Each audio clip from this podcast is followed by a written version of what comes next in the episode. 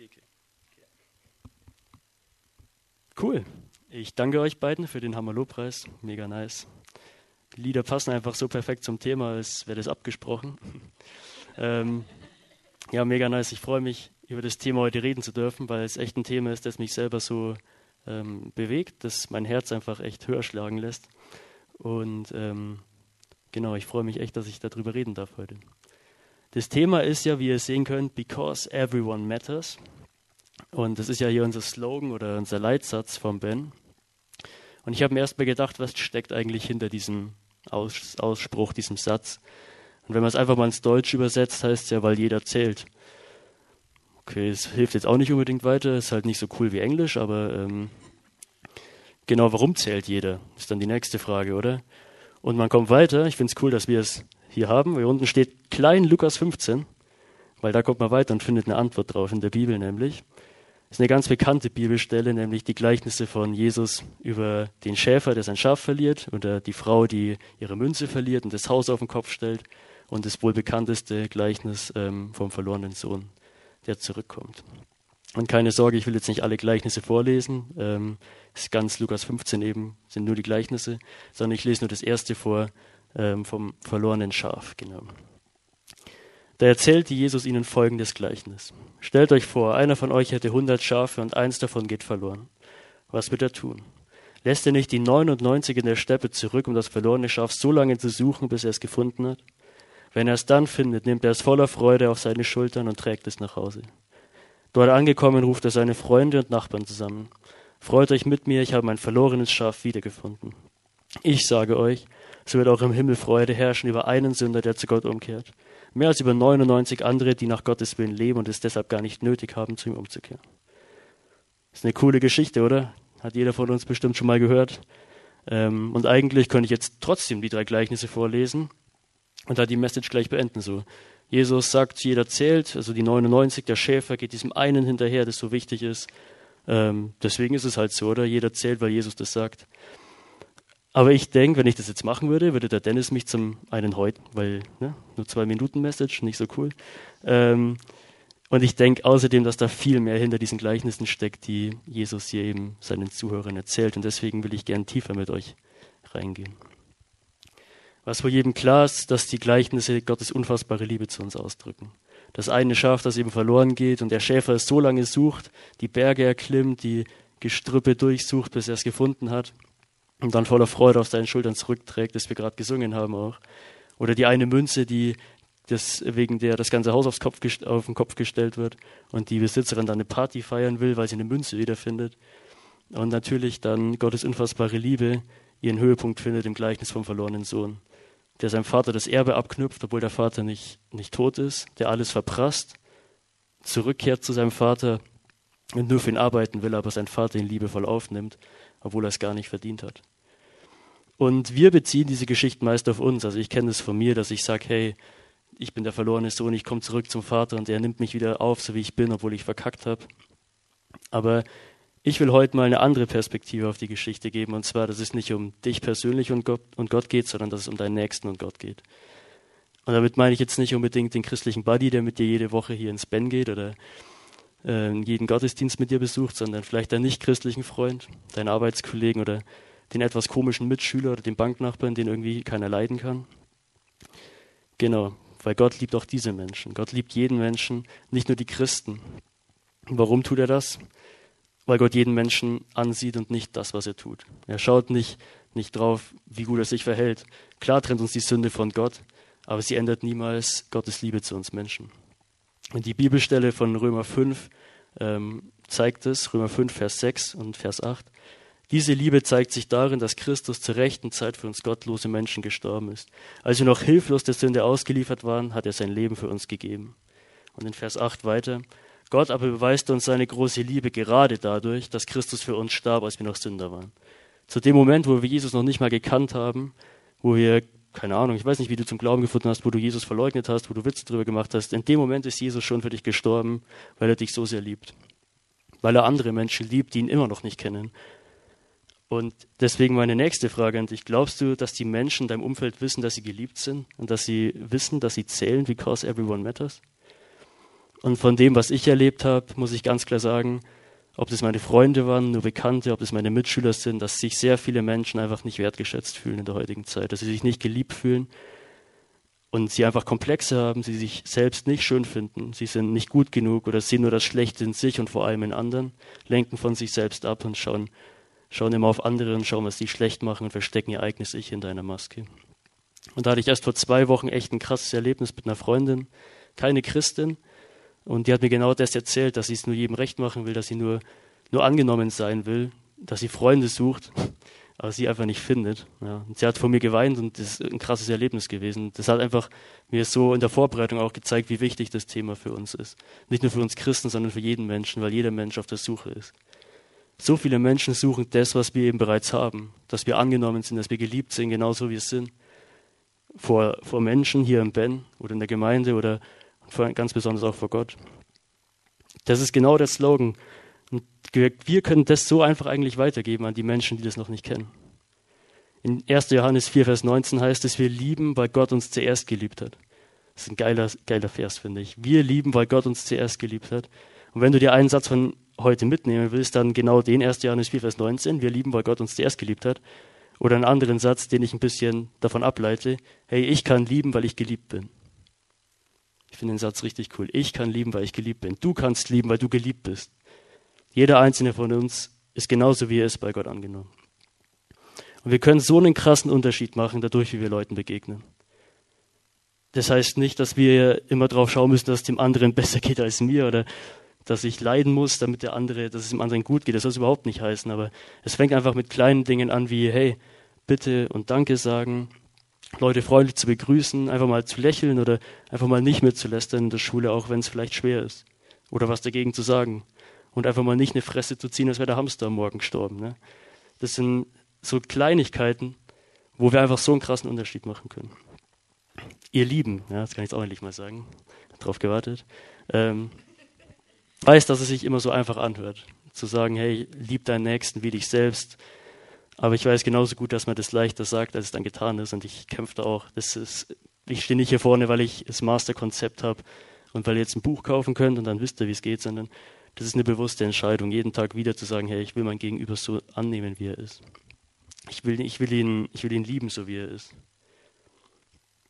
Ich versuche das jeden Tag weiterzugeben. Ist, ich finde es wichtig, dass die Menschen im Umfeld es mitbekommen, dass sie wertvoll sind, ob das Christen sind oder nicht Christen weil wir genau, dazu einen genau dadurch einen Unterschied machen können.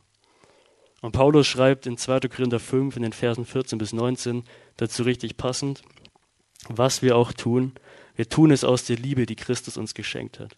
Sie lässt uns keine andere Wahl. Wir sind davon überzeugt, weil einer für alle Menschen starb, sind alle gestorben. Und Christus ist deshalb für alle gestorben, damit alle, die leben, nicht länger für sich selbst leben, sondern für Christus, der für sie gestorben und auferstanden ist. Ich finde diesen ersten Satz so cool. Was wir auch tun, wir tun es aus der Liebe, die Christus uns geschenkt hat. Ja, weil wir geliebt sind, können wir andere lieben. Vers 16. Daher beurteilen wir auch niemanden mehr nach rein menschlichen Maßstäben.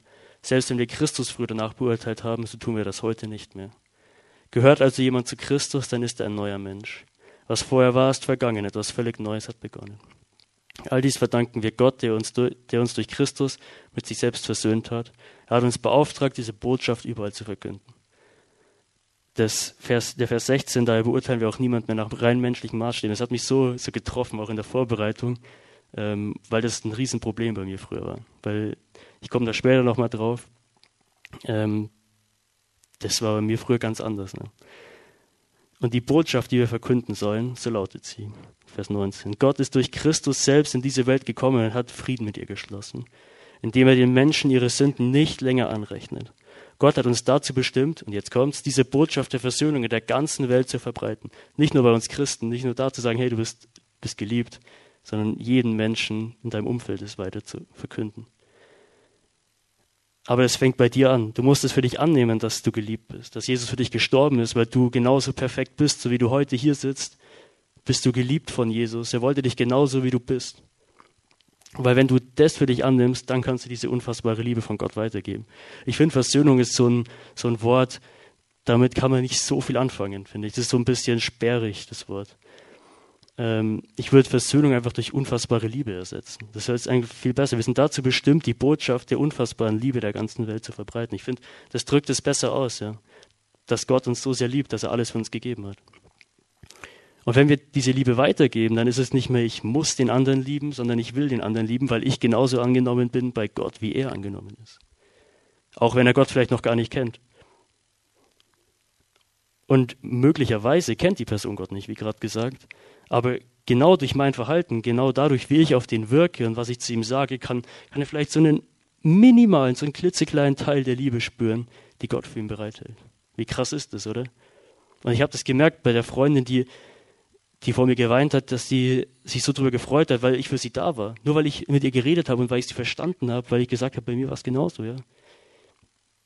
Das sind so Sachen, das sind Kleinigkeiten. Es ist nicht, du musst nicht der Überchrist sein, ja. Gott hat uns beauftragt, lesen wir in Vers 18. Wir sollen die Versöhnung, diese unfassbare Liebe von Gott an die Menschen weitergeben. Finde ich cool. Ist ein, ist ein heftiger Auftrag eigentlich. Aber das ist das, was Jesus von uns fordert, sage ich mal, oder was wir tun sollen. Liebe dein Nächst wie dich selbst, heißt in der Bibel. Ich finde auch, ein, fällt mir gerade ein Psalm dazu ein, 139, Vers 14. Alles ist wunderbar geschaffen, das erkenne ich. Nicht nur die Natur, sondern jeder Mensch ist einfach so perfekt, wie er ist. Ja. Und wir wollen diese Liebe weitergeben, aber nicht mit, mit erhobenem Zeigefinger oder mit leeren Worten oder dadurch, dass man den Leuten schlechtes Gewissen macht, sondern einfach ganz praktisch dadurch, dass man sie so annimmt, wie sie sind. Und das kann eigentlich so leicht sein. Wenn du das für dich selbst annimmst wenn du verstehst, welchen Wert du in Jesus hast und welchen Wert der andere in Jesus hat. Ich kann lieben, weil ich geliebt bin. Ich finde den Satz echt cool, wirklich. Wenn ihr, wenn ihr wollt, nehmt ihn mit in die nächste Woche. Ich auf jeden Fall. Ich finde ihn richtig, richtig cool. Und wenn wir den Satz jetzt mal drehen, weil ich geliebt bin, kann ich lieben, heißt es ja, dass es von der Voraussetzung abhängt, und zwar davon, liebst du dich selbst. Ja? Ohne selbst zu begreifen, welchen Wert du in Jesus hast, kannst du deinen Nächsten nicht lieben. Oder es kostet dich so viel Kraft, weil du denkst, ich muss es jetzt machen, ich, ich muss. Aber du wirst daran scheitern. Ich rede aus Erfahrung. Ich will da jetzt persönlich werden, wie es bei mir eben war, mit dem Vers 16, da beurteilen wir auch niemand mehr nach rein menschlichen Maßstäben. Bei mir war immer ein großer Punkt, dass ich mit meinen Kumpels immer schlecht über andere geredet habe. Dass wir gelästert haben und dumme Witze gemacht haben und dass wir von nichts halt gemacht haben, kann man so sagen. Das war echt, ich schäme mich heute dafür eigentlich, was ich da gemacht habe. Und erst ab, äh, erst ab dem Zeitpunkt, dass ich dann nur ein klitzekleines Stück weit begriffen habe, wie Gott mich sieht und wie, wie sehr er mich, er mich liebt, ja, da wollte ich das nicht mehr. Erst ab dem Zeitpunkt, wo ich meinen eigenen Wert begriffen habe vor Gott, habe ich einfach gecheckt, dass der andere genauso wertvoll ist vor Gott. Und es war nicht so ein, ein Schnipsen und alles war perfekt, sondern es war ein Prozess, durch den Gott mich jetzt in den letzten zwei Jahren geführt hat. Und es war auch nicht immer leicht. Ja. Ich bin Gott trotzdem so krass dankbar dafür, wo ich heute stehe. Ja. Nicht nur, dass ich hier stehe, ja, hier Andacht halt, aber sondern auch einfach in meinem Glauben, wie, wie Gott mich zu sich hingezogen hat, wie ich in meinem Glauben gewachsen bin, wie sich mein Selbstbild verändert hat, wie sich mein Bild auf andere Leute verändert hat und auch die Beziehung zu anderen Menschen verändert hat. Ich bin, ich bin echt so dankbar. Jeden Tag bin ich Gott dafür dankbar, dafür, wo ich heute stehe. Auch wenn ich, auch wenn es nicht immer leicht war, muss ich auch ehrlich zugeben. Und ich weiß jetzt nicht, wie es bei dir aussieht.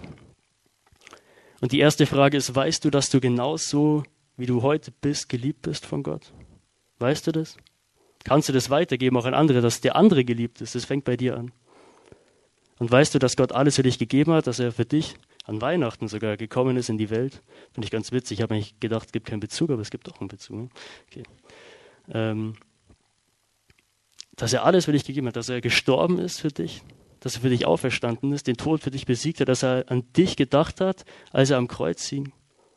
Ich finde, es ist so wichtig, dass wir uns das bewusst machen und nicht sagen so, jo, tausendmal gehört, sondern erst wenn wir das uns bewusst machen, wenn wir checken, welchen Wert wir in Jesus haben, wie wichtig Jesus für uns ist und wie wichtig wir für Jesus sind, erst dann können wir, glaube ich, diese Liebe weitergeben, dieses Because everyone matters. Weil jeder zählt, weil du vor Gott zählst, weil der andere vor Gott zählt und weil er angenommen ist vor Gott. Und vielleicht denkst du dir jetzt so, hey Jo, das ist cool, was du sagst und ich verstehe dich, aber ich habe da ein Problem oder ich komme da nicht weiter oder ähm, hey, dann komm gerne auf uns zu. Komm auf uns als Band zu, komm auf den Dennis, auf den Timo, auf die Lena, die Martina, Simon, mich. Ähm, wir freuen uns. Ihr zählt bei uns, ihr seid wichtig. Wir freuen uns über jeden Einzelnen, der hier ist, wirklich, der jede Woche ins Band kommt, auch wenn er nicht kommt. Oder vielleicht denkst du auch, hey, was laberst du euch für eine Scheiße? Ich bin nicht der Weisheitsletzter Schluss. Ne? Kommt auf mich zu. Wirklich, mich interessiert eure Meinung. Und ähm, kommt auf uns als Band zu. Wir freuen uns wirklich, wenn ihr, wenn ihr eure Erlebnisse mit uns teilt. Und ich fand die Lieder vorhin so cool, die ihr gesungen habt. Die waren echt so perfekt, wirklich. Befreit dich deine Gnade. Heftiges Lied. Und ich denke, ihr könnt jetzt auch mal eine coole Zeit der Anbetung gehen mit euch beiden. Und dann, keine Ahnung, was der Abend noch bringt.